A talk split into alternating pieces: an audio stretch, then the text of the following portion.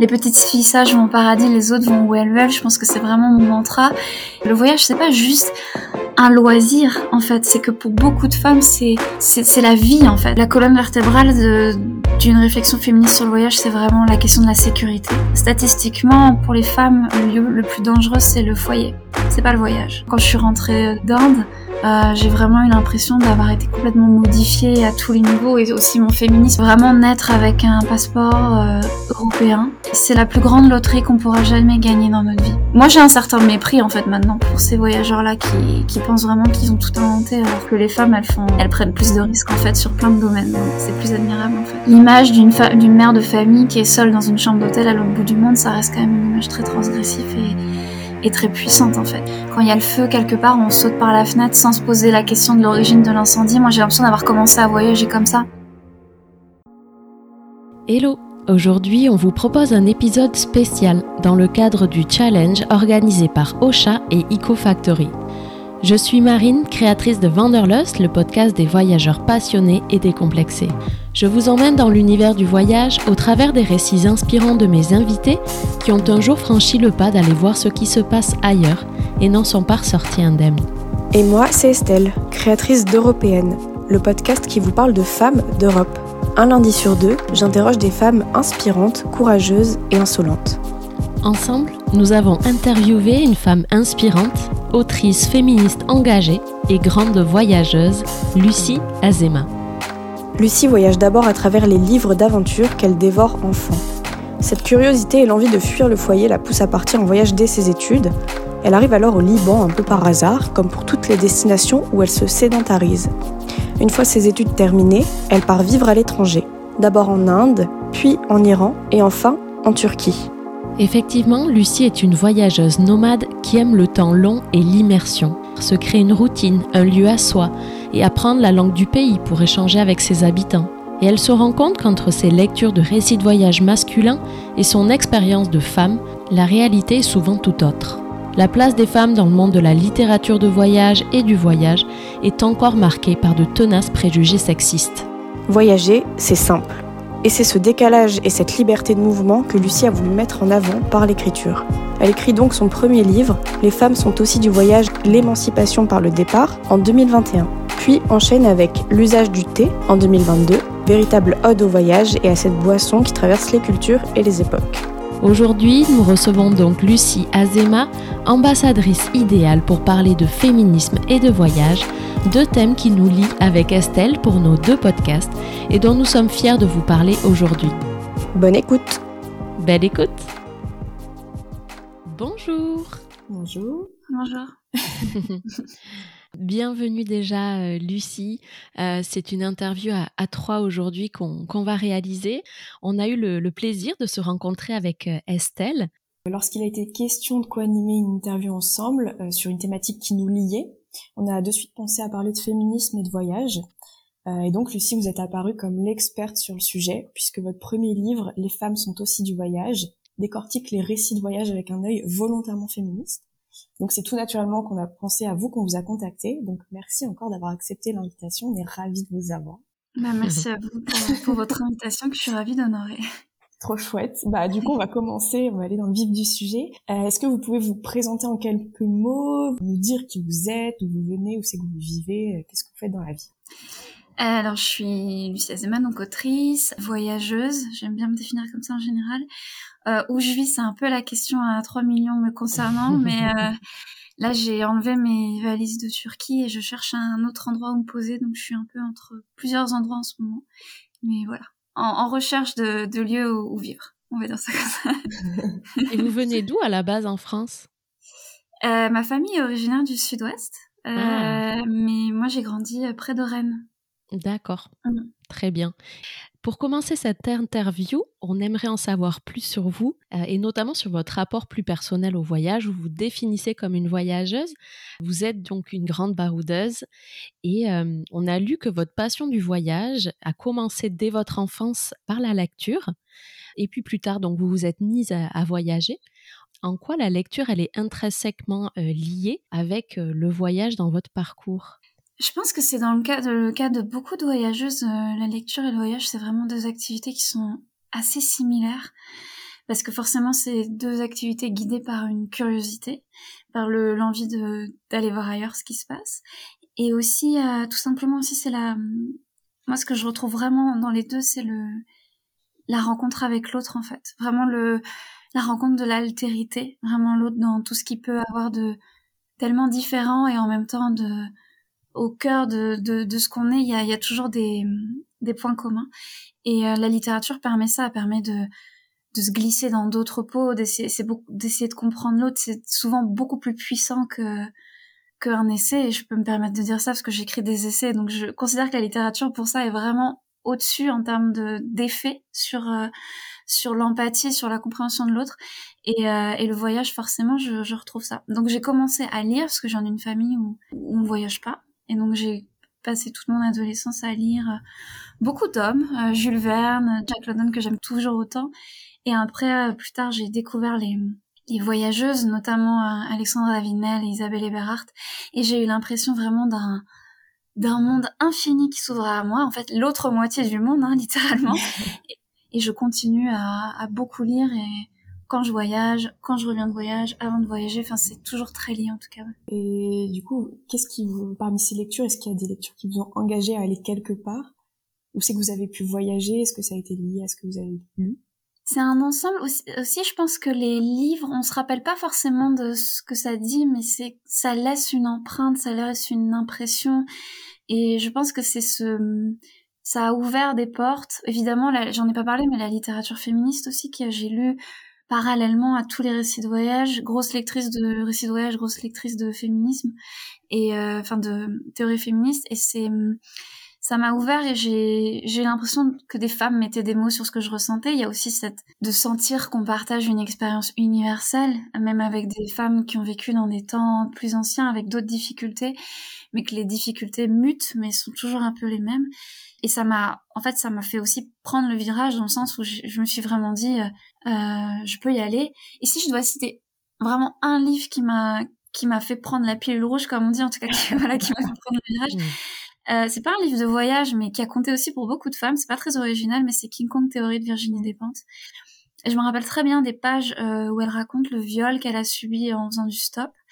Et en fait elle a des pages très belles où elle dit que après ça en fait elle a refusé de d'arrêter de vivre et que on lui que la société lui demandait d'être euh, de en gros de s'assagir et de montrer qu'elle avait tellement souffert qu'elle ne voulait plus voyager. Et elle elle dit moi j'avais envie de continuer à dormir dans des gares j'avais envie de prendre des risques. Et j'ai trouvé ça vraiment beau. Et elle dit elle, aussi elle, elle dit le fait que souvent c'est il y a des féministes qui sont pas d'accord avec ces passages là mais en tout cas et je peux comprendre que ça puisse être choquant mais moi ça m'a parlé. Elle dit que le dans la vie d'une femme, l'agression et le viol, c'est un risque à prendre en fait, et qu'elle voulait pas réduire sa vie à cause de ce risque-là. Donc, euh, et, et, moi, ça m'a vraiment parlé, et je pense que ça parle à d'autres femmes. Mm. Je, je, me permets oui, justement de rebondir un peu sur ce thème de féminisme. Euh, la liberté, c'est très important pour vous. Vous en parlez, votre livre euh, est constitué autour de ce, cette thématique. Euh, pour vous, il faut être libre de voyager, il faut être libre pour voyager. Euh, il y a écrit une phrase qui m'a qui m'a un petit peu marqué. Les petites filles sages vont au paradis, les autres où elles veulent. Qu'est-ce que ça vous évoque? Euh, cette phrase, c'est pas la mienne, mais c'est oui, effectivement, je raconte dans le livre que je l'ai trouvée sur une carte postale et qu'elle m'a, elle m'a aussi marqué.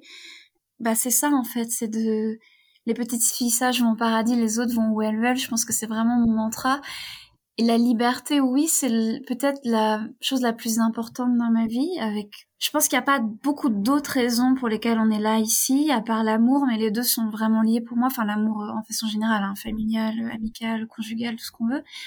Mais vraiment le fait d'être libre et d'essayer au maximum d'atteindre cette liberté qu'on peut pas atteindre tous les jours évidemment parce qu'on a des contraintes et plus ou moins grosses selon notre contexte.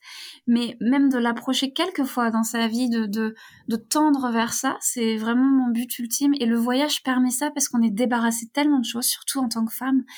Et c'est pour ça que moi je trouve tellement une liberté inouïe et existentielle en fait dans le voyage et c'est aussi ce que j'ai voulu montrer avec ce livre c'est que le voyage c'est pas juste un loisir en fait c'est que pour beaucoup de femmes c'est c'est la vie en fait. C'est une, c'est devenu une raison de vivre.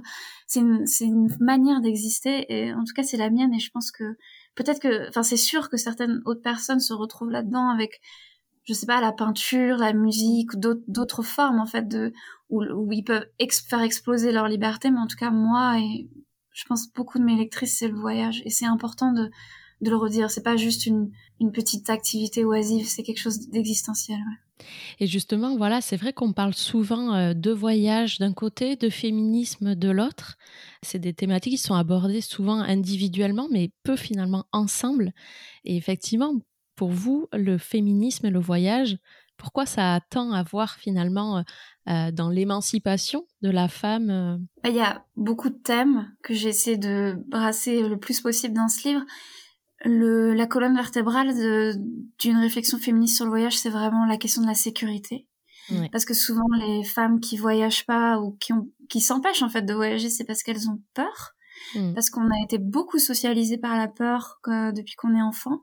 Ça rejoint d'ailleurs ce que disait Virginie Despentes, c'est vraiment c'est dans notre construction aussi, hein, vraiment de notre rapport au monde qui est vraiment lié à ça, à la peur, à la méfiance de l'autre. Et il y a plusieurs choses à dire là-dessus, mais la première c'est que statistiquement pour les femmes, le lieu le plus dangereux c'est le foyer, c'est pas le voyage. Mm. Et on dit pas aux, filles euh, l'espace privé. Exactement. Et on dit mm. pas aux petites filles euh, attention ne te marie pas, tu risques de mourir ce qui serait absurde. Mais je veux dire, en tout cas, statistiquement, ça se tient plus. Oui, que... une des premières causes, effectivement, de mortalité chez les femmes, c'est bien euh, notamment euh, les femmes battues, etc. Hein, Exactement. Dans le foyer. Hmm. Le fait d'être une femme dans l'espace public aussi hmm. est plus dangereux que d'être un homme. C'est une certitude. Mais le voyage n'aggrave pas ça. Et même le voyage met en place des mécanismes de protection pour la, la voyageuse, je parle, je parle vraiment, je parle pas des, des femmes. Je pense par exemple, je sais pas, à l'Inde, qui est souvent citée comme euh, un pays où il y a un, énorme problème de viol et d'agression sexuelle absolument gigantesque. Mais le, pour la voyageuse, et je parle bien de la figure de la voyageuse en tant que telle, le fait d'être étrangère et d'être pas dans son contexte euh, culturel va créer des, des mécanismes de protection parce que les gens vont venir vers nous. Aussi, on va être plus vigilante. Enfin, en tout cas, toutes les voyageuses que j'ai autour de moi, les, problèmes qu'elles ont eus euh, d'agression ou quoi, c'était dans des villes comme euh, Paris ou, ou Toulouse ou Bordeaux ou n'importe où. Enfin, c'est et c'est pas spécialement voyage. Et les voyageuses le racontent aussi en fait. Et, euh, ça, c'est important de le dire parce que c'est aussi, même s'il y a plus en Occident d'interdiction légale pour les femmes de voyager, euh, il y a comme une espèce de verrou qui est mis où c'est de la bienveillance, sous couvert de bienveillance, et souvent ça l'est. Hein. Les injonctions. Voilà, de, attention, tu, qu'est-ce qui va t'arriver? Et aussi, dernier point, c'est que les hommes, quand il leur arrive des choses en voyage, parce que je ne m'en réjouis pas, mais il arrive des drames aussi à des hommes en voyage, en fait, si c'est quelque chose dont ils reviennent vivants, ça va augmenter leur éclat et leur aventure et ça va vraiment devenir des vrais aventuriers. Tandis que les femmes, ça va vraiment être, mais en même temps, qu'est-ce que t'es allé faire là-bas? Qu'est-ce que t'es allé faire en Inde? Qu'est-ce que t'es allé faire au, je sais pas, au fin fond de l'Amazonie? Et euh, donc là, on retrouve quand même une culture du viol où c'est de toute façon tout ce qui peut arriver aux femmes de dramatique, c'est en fait c'est toujours de notre faute. Voilà. C'est ça. c'est QFD. Euh, merci beaucoup Lucie. Euh, justement, vous, vous parlez de, de cette liberté du voyage et de du fait que ça ne change pas en fait les violences que qu'on peut subir, que ce soit dans notre propre pays, notre culture ou ailleurs. Où est-ce que vous avez voyagé? Qu'est-ce que vous avez ressenti en tant que femme dans ces pays-là?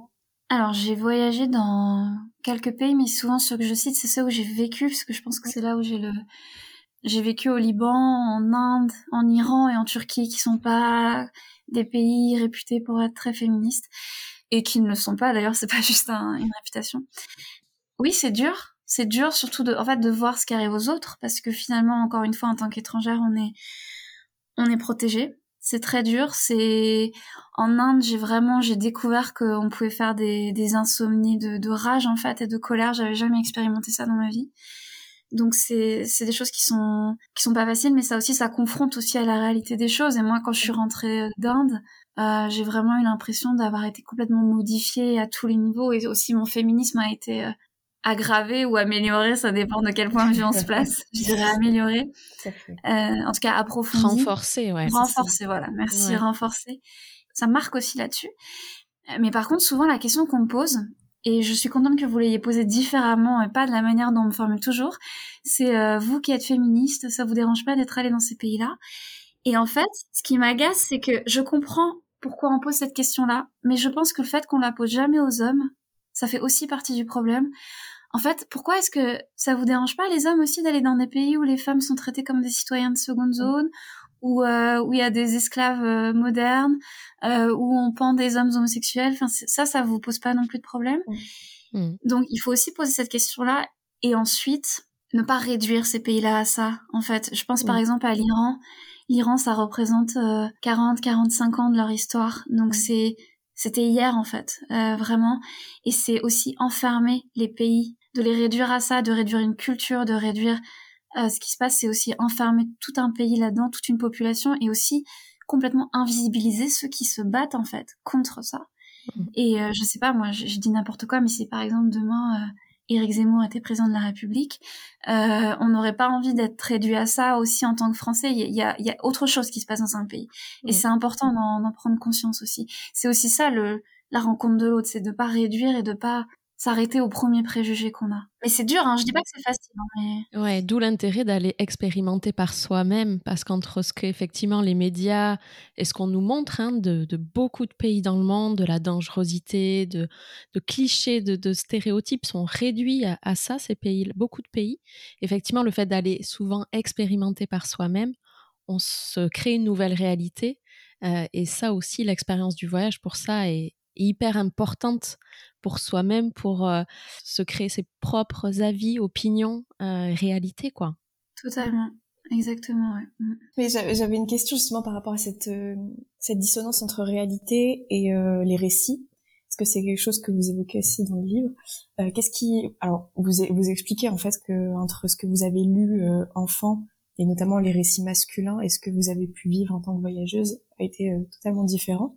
Euh, qu'est-ce que ça vous a procuré comme sensation de pouvoir écrire, en tout cas, ou en tout cas de pouvoir vivre une réalité que vous aviez jamais euh, lue? Un décalage très fort, et je pense que c'est aussi ce qui a fait naître ce, ce livre. Et je pense que beaucoup de voyageuses ressentent ça. De, une fois qu'on est plongé dans le voyage, on se dit mais en fait c'est c'est simple en fait. Mais vraiment, je le dis, c'est simple. Enfin, vraiment, je suis allée dans beaucoup de pays différents, donc on peut pas on peut pas être suspicieux là-dessus. C'est que vraiment c'est simple et c'est et il faut y aller. Et en fait il faut hum, c'est aussi l'exergue de mon livre euh, où je dis que que ce livre est dédié à toutes les voyageuses qui se poseraient pas autant de questions si elles étaient des hommes. C'est que en fait ce que je veux vraiment essayer de faire passer comme message c'est que dans toutes les situations que ce soit le voyage ou autre chose en fait il faut se dire est-ce qu'à ma place est-ce qu'un homme est-ce qu'un garçon se poserait les mêmes questions? Et si la réponse est non il faut y aller. Et il faut absolument refuser en bloc qu'on nous interdise des choses qu'on n'interdit pas aux hommes. Il faut vraiment se révolter euh, contre ça. C'est vraiment important et c'est et malheureusement c'est une lutte. Ça fait qu'on a une, une vie moins tranquille que les hommes, mais ça fait aussi qu'on est, je pense, ok, ça va être la minute misandre, mais je pense que si les, les, les femmes sont des êtres plus intéressants de manière générale aussi pour ça, parce qu'on traverse pas la vie de la même manière. Et on vit vraiment dans un monde parallèle entre les hommes et les femmes, comme entre les noirs et les blancs, entre enfin les pauvres et les riches pour faire voilà des grandes catégories. Mais c'est la vérité entre les hommes et les femmes, on ne vit pas dans la même réalité. Et c'est important de s'en rappeler et de d'essayer de faire exploser ça aussi. Moi, j'avais une petite question justement euh, par rapport aux écrits euh, et à la littérature. Vous, vous parlez beaucoup dans votre livre euh, d'auteurs, d'autrices. Vous expliquez qu'il y a énormément d'auteurs masculins. Vous parlé aussi des autrices qui sont majoritairement francophones ou à minima européennes. Est-ce que vous constatez quand même une évolution dans les écrits et les récits de voyageuses? Est-ce qu'il y a des femmes d'Orient, d'Asie, d'Amérique qui voyagent et qui prennent la plume aujourd'hui? Il y en a toujours eu, mais c'est le même problème, c'est que elles, elles sont encore plus invisibilisées. Mais il y en a toujours eu et il y en a encore euh, de toutes parts dans le monde. Après, il y a un énorme problème euh, mais que là, il y a un problème politique et sur lequel il faut aussi essayer de, euh, de jouer, c'est que hum, c'est la question des visas. Oui, tout le monde ne peut pas voyager de la même manière, tout simplement. Ouais. Exactement, et que vraiment naître avec un passeport euh, européen, puisqu'on est aussi sur un podcast qui parle d'Europe, mmh. c'est la plus grande, la plus grande loterie qu'on pourra jamais gagner dans notre vie. Et je pense qu'il y a sûrement des gens qui nous écoutent maintenant et qui n'ont pas un passeport européen et qui qui vraiment ressentent euh, ceci euh, en, en, fort. Et donc d'avoir cette chance aussi d'avoir un, un, passeport européen et de pouvoir euh, ouvrir toutes les frontières qu'on veut, c'est une chance et je pense qu'il faut encore plus la prendre. Et il faut, en tout cas moi c'est le choix que j'ai fait, c'est de vraiment d'essayer de faire avancer les choses sur la question des frontières, qui est en fait une une aberration administrative, enfin que le fait que les frontières soient tellement fermées, on l'a vu pendant le Covid, c'était encore pire, mais que c'est pas normal. En fait, on, ne naît pas avec tous les mêmes droits. Enfin, moi, j'ai rien fait de particulier pour naître avec un passeport européen et j'ai cette chance aussi. Donc, euh, ça, fait aussi que les Occidentaux, de manière générale, euh, peuvent plus voyager. Mais, euh, mais en tout cas, à l'époque où il y avait moins, parce qu'en fait, les passeports et les visas, c'est en gros fin 19e siècle, hein, donc c'est assez récent. Et il avait, il y avait plus de voyages dans tous les, dans toutes les directions avant ça. Mmh. Et justement, comment euh, les, récits de voyage féministes, euh, écrits par des femmes, ils peuvent inspirer un certain changement social par rapport à la condition de la femme? C'est vrai qu'aujourd'hui, moi, j'ai interviewé, alors pas que, mais aussi pas mal de femmes. Et c'est vrai que c'est un vrai désir pour elles aussi, euh, de, quand elles voyagent au féminin et encore plus quand elles voyagent de manière solo, de montrer des nouveaux modèles. Enfin, je, sens ça chez euh, les voyageuses, euh, ce, pour inspirer d'autres femmes à oser franchir le pas. Et je pense qu'aussi nous, avec euh, toi Estelle, avec ton mmh. podcast, vous, Lucie, avec votre livre, c'est vraiment voilà d'inciter, d'inspirer pour changer les choses. Est-ce que dans les, les récits féminins, il y a voilà, ça peut inspirer ça aussi? Oui, oui. Et quand on retrace un peu l'histoire des voyageuses et de, j'essaie de quand j'ai écrit mon premier livre, j'ai vraiment beaucoup travaillé sur les récits féminins, mais pas que. Mm. Et en fait, on se rend compte vraiment de l'immense disparité où, euh, en fait, vu que les femmes, surtout quand on parle des voyageuses du 19e siècle, parce que les femmes ont beaucoup voyagé à cette époque-là, surtout celles qui avaient de l'argent, parce qu'à l'époque, c'était encore plus, euh, encore plus présent la question financière. Pas que, mais beaucoup, c'était ça, les fortunes familiales. Elles vivent euh, des discriminations dans leur vie de tous les jours, et donc elles sont beaucoup plus sensibles à ça.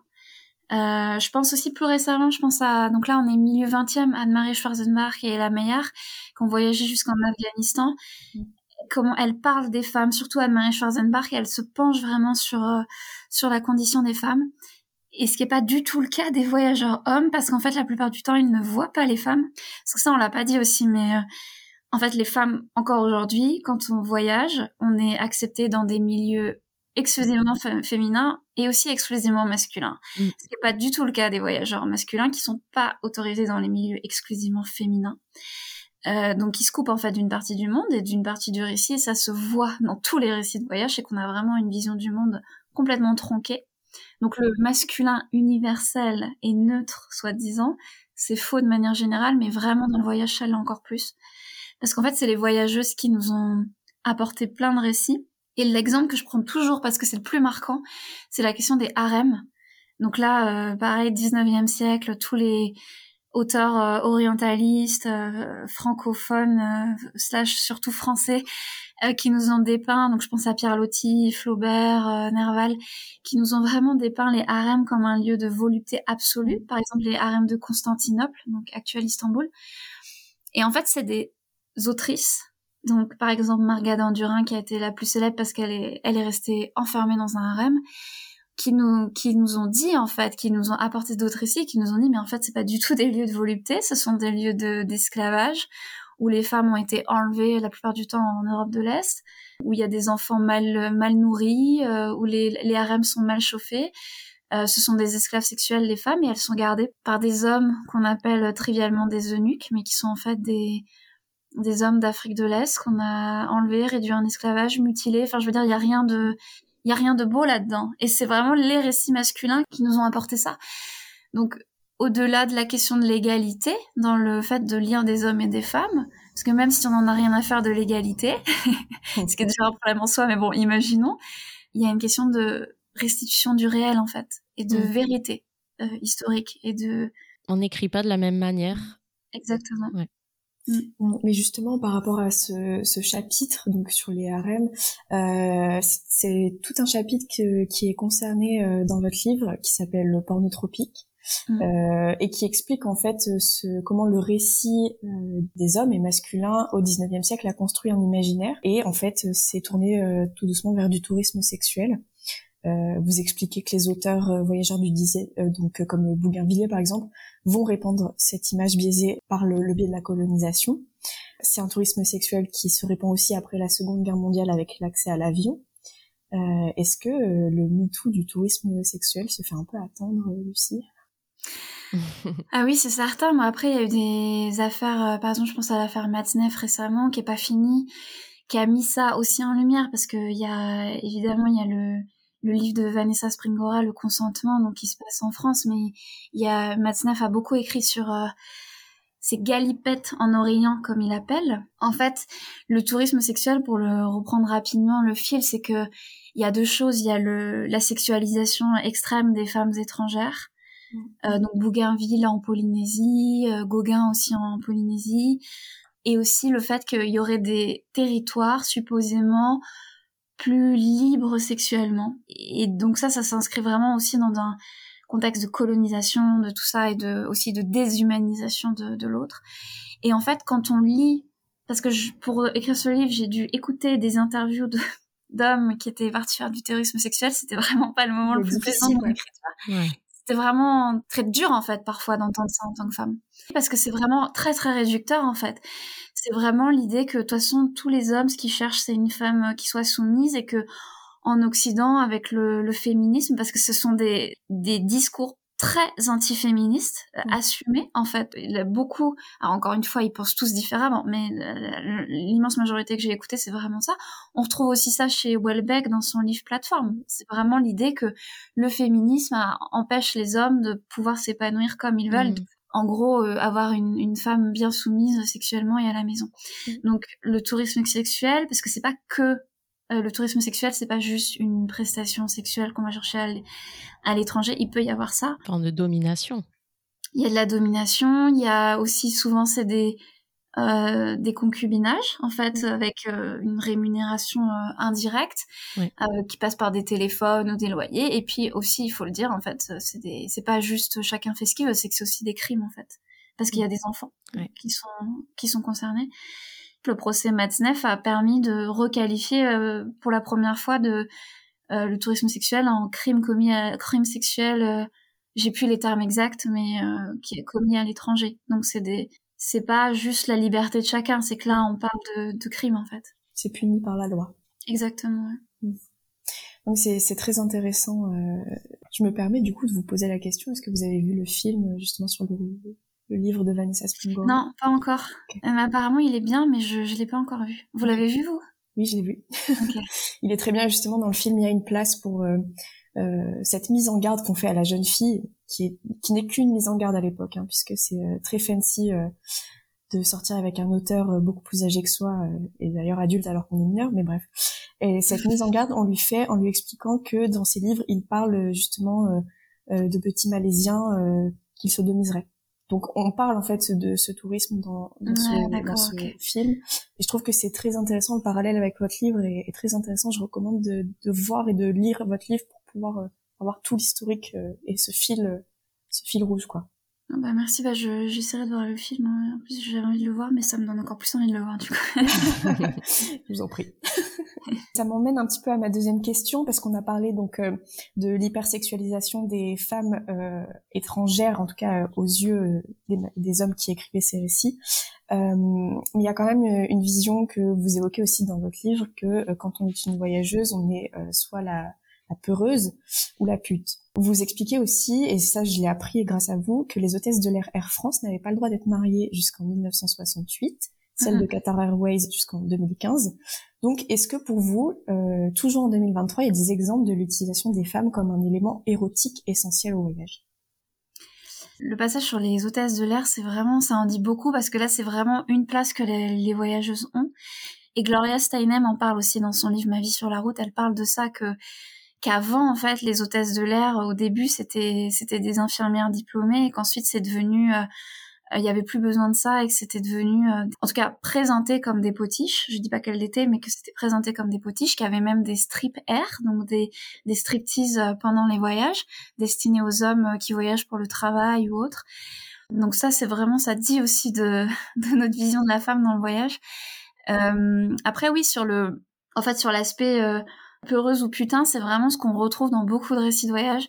Et l'exemple que je prends souvent, parce qu'en fait c'était c'est assez récent, c'est les années 50, et c'est quand même quelqu'un qui est très lu encore et très apprécié, c'est Jack Kerouac, qui mm. est euh, donc euh, sur la route, on the road, ce livre qui est toujours présenté comme un des plus grands livres de voyage et c'est un, un grand livre de voyage dans le sens où ça s'inscrit dans un contexte très particulier qui est l'après-guerre, c'est une, une, génération très particulière et c'est intéressant ça. Mais toutes les femmes qui ont lu Jack Kerouac, euh, si on a un minimum de euh, sensibilisation féministe, c'est atroce. Enfin, je veux dire, c'est c'est vraiment il utilise les femmes pour avoir des relations sexuelles ou pour faire à manger. Parce qu'en fait visiblement Jack Kerouac ne sait rien faire de ses dix doigts.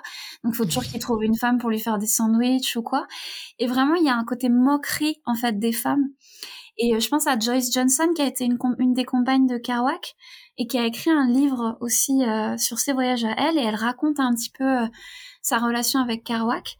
Et en fait quand elle parle de ses voyages et quand elle parle à, quand elle dit à Kerouac que ce qu'elle rêve elle c'est de voyager et d'écrire en fait ce qu'il fait exactement comme lui il lui répond que non il faut qu'elle se trouve un petit mari qu'au fond c'est ça qu'elle veut et on a vraiment cette idée que les femmes qui voyagent c'est bien sympathique mais bon c'est une petite parenthèse frivole avant de se ranger avant de avant la maternité en fait. Faut dire les, faut dire les mots. Et euh, et donc ça c'est une vision qu'on retrouve quand même un peu hein, peut-être plus peut-être il y a une question de génération aussi mais moi je le je le vois très bien que quand je fais des rencontres avec des voyageurs plus âgés, plus installés, je, je, je vais pas citer de nom, mais voilà, de, dans le paysage français euh, de, du voyage, je sens que je suis la petite rigolote qui a écrit un livre sur le féminisme. En plus, après, j'ai écrit un livre sur le thé, donc vraiment une, vraiment une rigolote. Et je le sens vraiment. Heureusement que je suis féministe et que ça m'aide à répondre, parce qu'en fait, euh, c'est, sinon, c'est, on, on, mm. est beaucoup plus, et puis je suis plus âgée aussi. Enfin, je, quand il y a dix ans, quand j'avais une vingtaine d'années, c'était plus, plus compliqué aussi de répondre à ça. Mais il faut vraiment se, faut vraiment avoir confiance de ça pour, euh, moi j'ai un certain mépris en fait maintenant pour euh, pour ces voyageurs là qui qui pensent vraiment qu'ils ont tout inventé alors que que les femmes elles font elles prennent plus de risques en fait sur plein de domaines donc euh, c'est plus admirable en fait sur beaucoup de points. Et justement, là, vous en parliez euh, par rapport à, à, la maternité et le voyage. C'est vrai que quand on parle de, de femmes et de voyage, c'est quelque chose qui revient euh, pas mal. Donc avant, il y avait une vraie différence de traitement entre les hommes et les femmes, parents qui voyagent sans leurs enfants. Il y a toujours pour la femme euh, une question euh, de choix, un peu, en tout cas avant. Peut-être maintenant c'est en train d'évoluer, vous allez peut-être nous donner votre avis, mais de plus en plus, il y a une nouvelle figure de la mère voyageuse et des familles aussi qui voyagent. Est-ce que l'antinomie entre maternité et voyage, c'est fini? C'est pas fini, mais en tout cas ça a évolué et c'est quand même mieux. Euh, pendant longtemps, les voyageuses aussi, il y en a beaucoup qui ont, qui ont voyagé pour échapper au mariage et à la maternité. C'était une façon d'échapper à ça. C'est aussi pour ça qu'on a beaucoup de voyageuses lesbiennes. Aussi, ça correspond à une époque où, voilà, pour éviter de se marier avec un homme, elle pouvait, elle, elle voyageait et elle partait. Alexandra Lavinel a écrit des pages euh, sur la maternité qui sont très dures, euh, où elle dit que la maternité démolit les femmes. Donc voilà, en tout cas, ça s'inscrit dans un contexte et on peut toujours le penser aujourd'hui, mais je veux dire, je pense qu'à cette époque-là, c'était aussi un autre sens. Euh, mm. Et ce qui a évolué, c'est que um, les femmes voyagent avec leurs enfants ou vont pouvoir laisser leurs enfants. Enfin, on voit émerger ça aussi, de partir sans leurs enfants. Ce qu'ont fait beaucoup les hommes pendant longtemps, euh, de ce que alors les, les, enfants des voyageurs masculins dans les récits du 19e siècle brillent vraiment par leur absence. Ils en parlent jamais vraiment jamais. Mmh. Alors que certains ont des familles, même parfois deux. Je pense à Pierre Lotti qui avait une famille euh, officielle et une famille adultère. Euh, donc ils s'occupent jamais de leurs enfants. Tandis que la femme qui part et qui laisse ses enfants, elle était vue comme la, elle est toujours un petit peu vue, mais ça a quand même évolué. Faut s'en réjouir, mmh. comme vraiment le une anomalie en fait. Une femme qui laisse ses enfants pour partir en voyage, euh, c'est un... Mmh. comme la mère de Welbeck. Ah, ah, oui, c'est intéressant, ouais. C'est Lucie Secaldi, donc qui est la mère de Michel Houellebecq. Mm. ils ont tous les deux écrit, des, ils, se, ils se sont euh, chargés par euh, livre interposé. Et en fait, euh, Lucie Secaldi, en fait, elle raconte qu'en fait, elle, ce qu'elle a voulu toute sa vie, c'est voyager. Et que, en fait, elle a donné Michel Houellebecq, donc le petit Michel, comme elle dit, en, pour grandir avec sa grand-mère.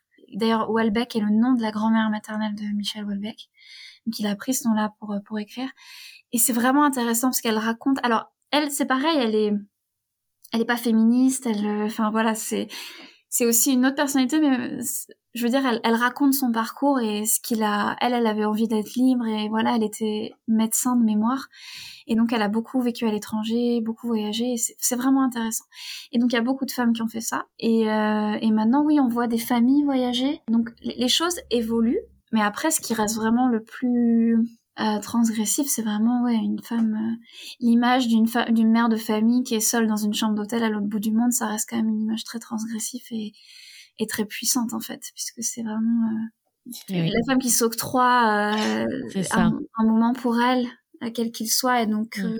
par le voyage, c'est encore pas tout à fait accepté. Faut pas, faut pas mmh, se voiler la face.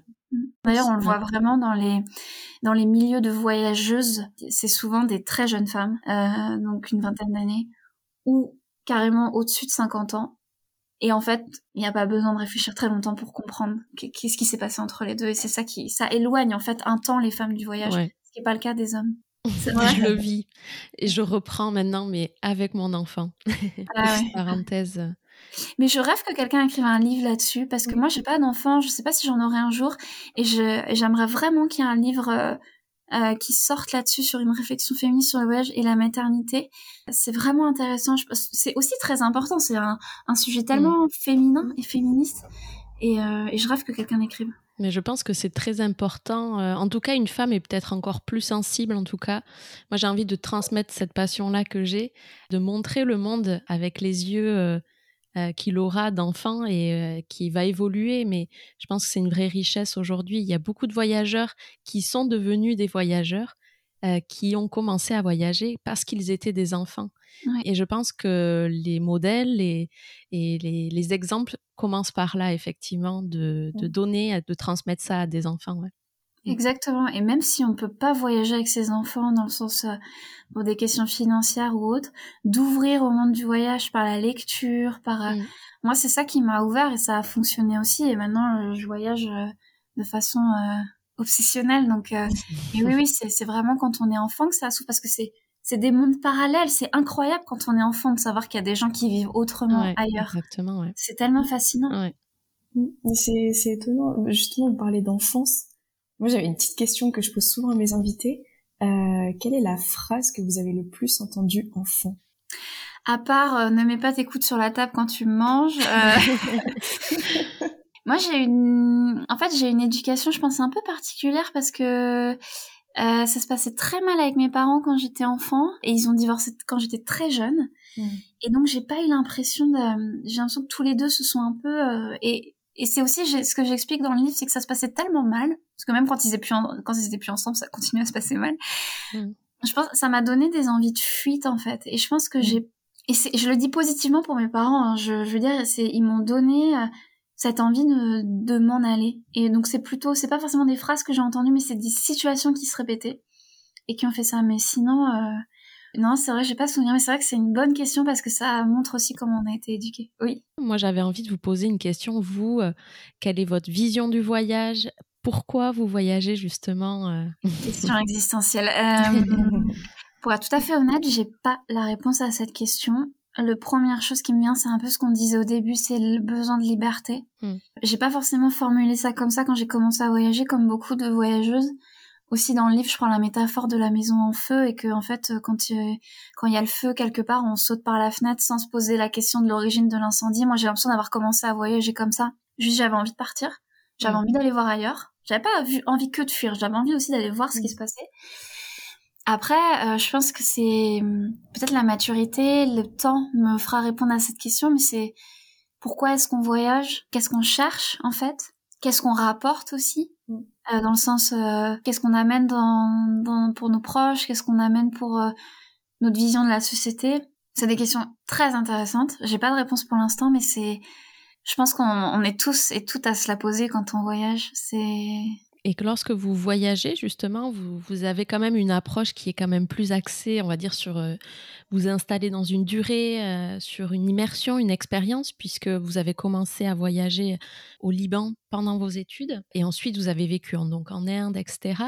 Vous avez quand même une approche sédentaire du voyage. Sédentaire du voyage, exactement. Ouais. Euh, oui, en fait, c'est, je fais souvent la blague en disant qu'en fait, je suis pas vraiment une voyageuse au sens où Ce que j'aime, c'est vraiment arriver quelque part et rester. Et j'ai vraiment voulu construire ma vie comme ça. Je l'ai compris très très tôt. Euh, que ce que j'aimais, évidemment, j'aime toujours, je le fais toujours des voyages euh, pour un peu plus éphémère ou oui plus éphémère plus touristique j'ai pas de problème avec le mot touriste donc vraiment c'est où, je suis plus une touriste certains moments bah là je, suis partie euh, trois semaines au Népal c'était vraiment il y avait une visée pour mon troisième livre j'essayais d'écrire en ce moment donc euh, il y avait ça aussi mais pas que. Il y avait je voulais voir en fait le Katmandou c'était un rêve depuis toujours. Donc euh, forcément mais ce que j'aime bien c'est m'installer c'est de trouver du travail me faire des amis un cercle d'amis apprendre des langues c'est un aspect qui est très important pour moi. J'arrive pas à rester dans un endroit si j'ai pas une affinité avec la langue. Bon, ce qui fait en fait j'ai beaucoup, j'ai facilement des affinités avec n'importe quelle langue, donc du coup, ça, ça, facilite les choses. Mais euh, mais oui, vraiment, et je c'est vraiment ça qui me fait vibrer. Et je et je me souviens très bien quand je devais partir. Euh, en fait, avant de partir au Liban, je devais partir en Syrie pour euh, mes études. Mais sauf que c'était en 2011. Donc voilà. Euh, donc le, mon départ en Syrie a été très vite annulé par mon université parce que c'était le début de la guerre. Euh, à l'époque, on parlait pas encore de Daesh et tout, mais il y avait, euh, il y avait, en tout cas, il y avait une guerre civile. Donc le lot de consolation, ça a été le Liban, Beyrouth, mais j'en étais vraiment, en fait, sur le coup, c'était un lot de consolation, mais je, je suis tellement heureuse d'être partie là-bas. Et vraiment, quand je pensais que j'allais aller en Syrie, je parlais avec la, la jeune femme qui était, qui faisait partie de mon université et qui était en échange en Syrie déjà. Et je me souviens très bien qu'elle me racontait des, des fêtes qu'elle faisait dans la montagne et tout. Et aussi, elle me racontait que qu'elle qu'elle allait acheter ses tomates euh, au, vendeur du coin avec qui elle buvait un thé. Et en fait, ça, ça me faisait vibrer, mais tellement le fait d'avoir une routine en fait à l'étranger. Et souvent, quand je raconte ça, euh, c'est là d'ailleurs, je vois vos, vos têtes qui, qui hochent parce qu'en fait, vraiment, je pense qu'on est beaucoup à ressentir ça. Et euh, vraiment de vouloir trouver de la routine à l'étranger, c'est tellement grisant on arrive dans un endroit où on maîtrise rien, que ça soit la langue, le climat, la géographie de la ville. Et de fil en aiguille, on arrive à, comprendre plus de choses, à, se faire faire une carte de métro. Enfin, c'est des choses qui sont tellement faciles quand on est en France, euh, en tout cas dans son pays, euh, voilà. Et quand on arrive à l'étranger, c'est plus difficile. Et quand on y arrive, c'est tellement grisant. Et je trouve que ce qu'on, d'ailleurs, ça rejoint un peu la question tout à l'heure de pourquoi est-ce qu'on voyage et qu'est-ce qu'on rapporte quand on voyage. Quand maintenant je suis en France et que je vois des des, des gens qui, qui sont étrangers, qui ont euh, qui, qui ont des difficultés à faire des choses comme ça, en fait, il faut se dire que c'est une preuve de courage vraiment. Et souvent, et vraiment, je le dis parce qu'en France, on a vraiment cette culture encore de quand les gens ont des accents étrangers ou ont du mal à comprendre des choses simples de la vie de tous les jours parce qu'ils sont étrangers, on a un peu un, une posture un peu de euh, supérieure. Ouais, supérieure, condescendante, hautaine. Hmm. Euh, et ce qui est pas le cas dans tous les pays, donc c'est le cas dans d'autres pays, mais la France hmm. en fait partie. Et en fait, euh, c'est très culturel et il faut se dire que c'est une preuve de courage, vraiment. De, c'est des gens qui ont appris une autre langue, c'est des gens qui ont traversé parfois des océans, parfois évidemment sans le vouloir, qui auraient préféré rester dans leur pays. Et c'est important de valoriser ça, valoriser les gens qui sont multilingues, les gens qui ont des histoires de, des parcours géographiques euh, très variés. Enfin, c'est, ça nous confronte aussi nous à, nous, à ce qui a été plus facile pour nous. Moi, j'avais évidemment une question aussi sur euh, euh, le fait de trouver sa chambre à soi. Donc, j'explique pour les auditeurs le concept. C'est un concept euh, qui a été développé par Virginia Woolf, qui est une autrice, qui dit que les femmes ont besoin de se retirer des rôles assignés pour pouvoir créer et notamment écrire. Euh, Est-ce que justement vous changez donc souvent d'habitation, vous vous sédentarisez? Comment vous arrivez à trouver votre chambre à vous où que vous soyez? Euh, c'est vrai que je parle aussi de ça euh, dans mon premier livre mais c'est vraiment en fait un concept que j'ai un peu plus développé dans le deuxième parce que pour vous répondre je crois que vous connaissez déjà la réponse vraiment ce qui me ce qui m'aide à me à créer des espaces à moi c'est le thé en fait. C'est de vraiment d'installer soit de, ramener avec moi des objets du thé d'autres pays euh, ou des thés qui me rappellent des lieux ou des gens ou euh, parce que le thé c'est aussi une matière très sensorielle. Il y a, il y a des odeurs, il y a des, de la couleur, il y a évidemment du goût.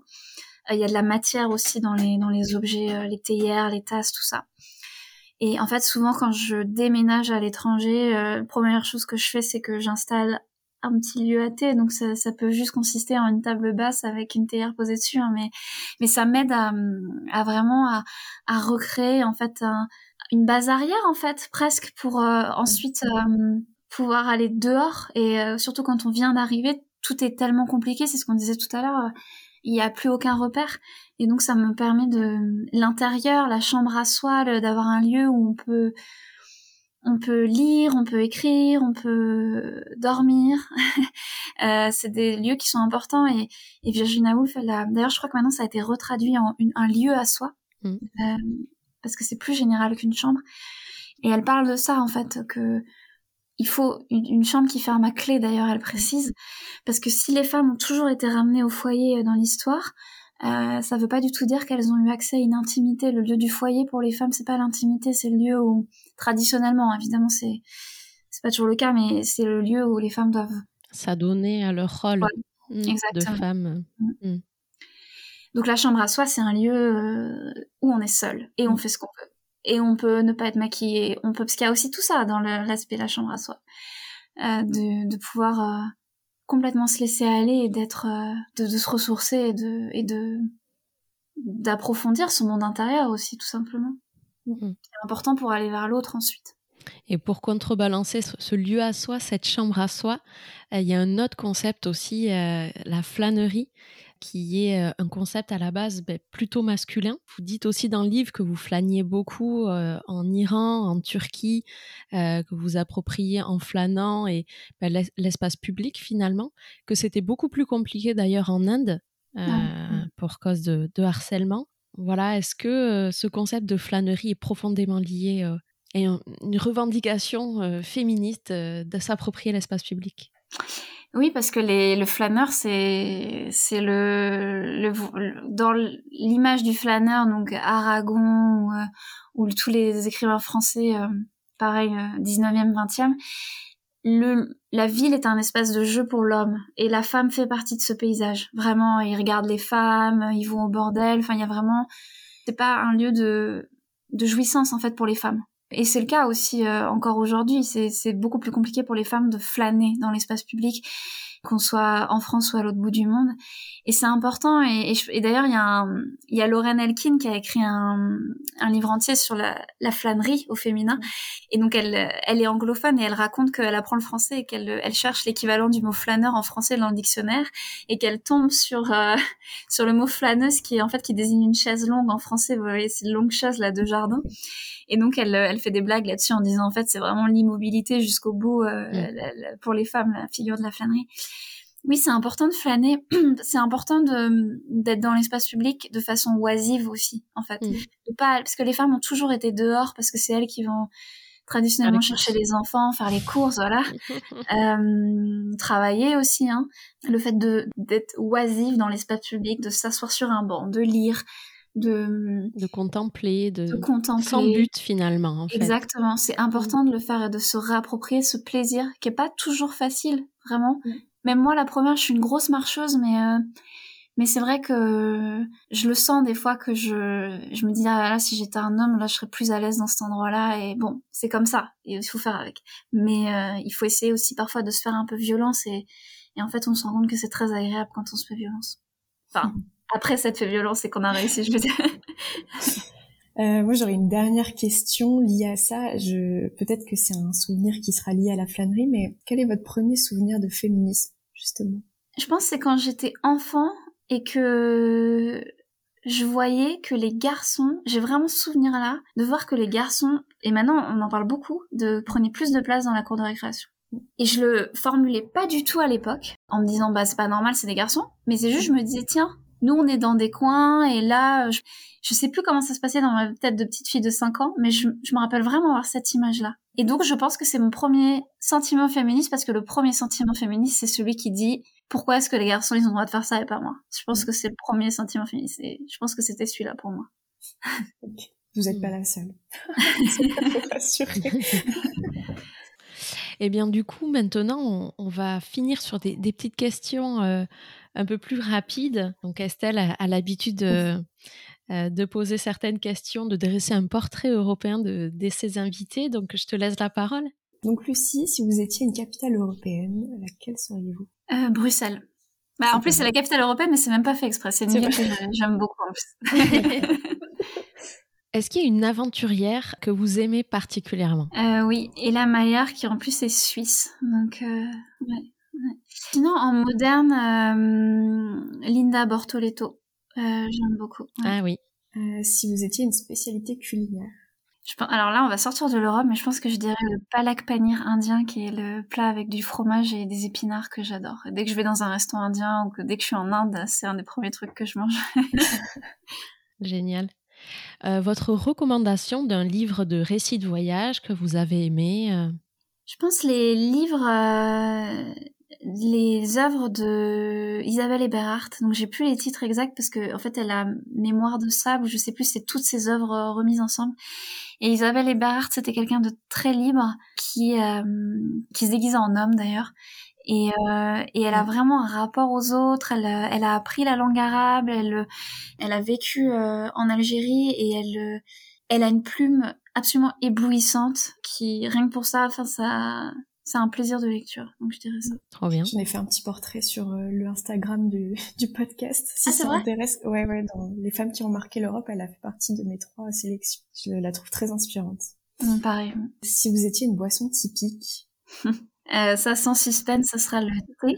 Euh, mais je pense que si je dois choisir un peu plus précisément, je dirais un thé euh, fait au samovar qu'on pourrait boire en Iran ou en Asie centrale ou en Russie. Ok, très précis, c'est bien, j'aime Qu'est-ce qu'il a de particulier ce thé C'est vraiment déjà l'objet samovar qui est vraiment un objet très esthétique. Ah ouais.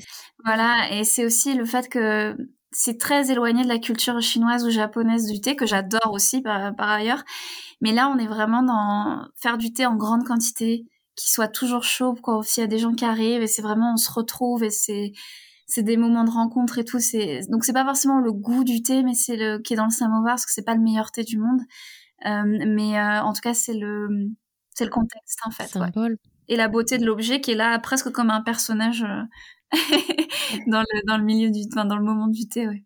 Euh, si vous étiez un lieu touristique en Europe Je pense que ça serait l'Italie de façon générale.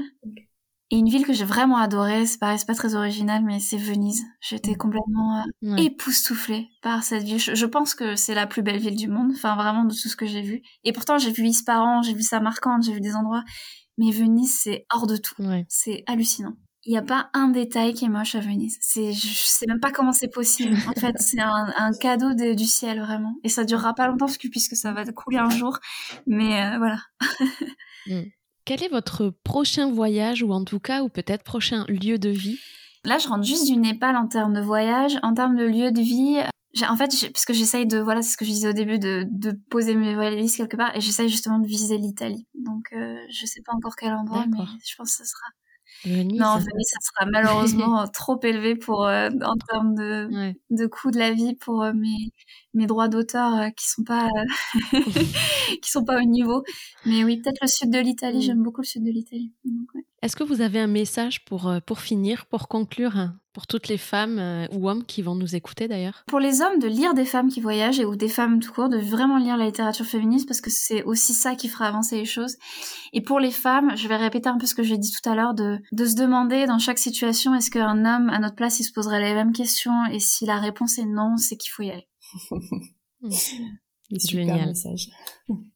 Merci beaucoup, euh, Lucie. Bah, merci à vous. Merci. On est ravis voilà, de, notre échange. J'espère qu'en tout cas, ça inspirera plein de femmes à, oser voyager. Mais en tout cas, c'est intéressant aussi, de, je trouve, de, de faire un peu le, point sur euh, là où on en était et les récits, etc. Et, l'évolution vers laquelle on est en train d'aller. Il y a encore beaucoup de chemin. Donc, euh, merci en tout cas pour, pour ce regard féministe sur le voyage. Merci beaucoup. Merci. Je vous remercie pour votre écoute de ce nouvel épisode de Wanderlust, le podcast. J'espère qu'il vous a plu et que de là où vous êtes, il vous aura permis de rêver et de vous évader un peu. Si vous voulez encore plus d'épisodes, j'ai besoin de vous. Pour soutenir le podcast, rien de mieux que d'en parler et de le partager autour de vous. Je vous invite aussi à vous abonner, à mettre 5 étoiles et même d'ajouter votre commentaire sur votre plateforme d'écoute. Vous pouvez aussi nous suivre sur Instagram pour venir créer ensemble une belle communauté de voyageurs passionnés et décomplexés. Je vous souhaite une très belle journée et à très vite pour un nouvel épisode. Bye bye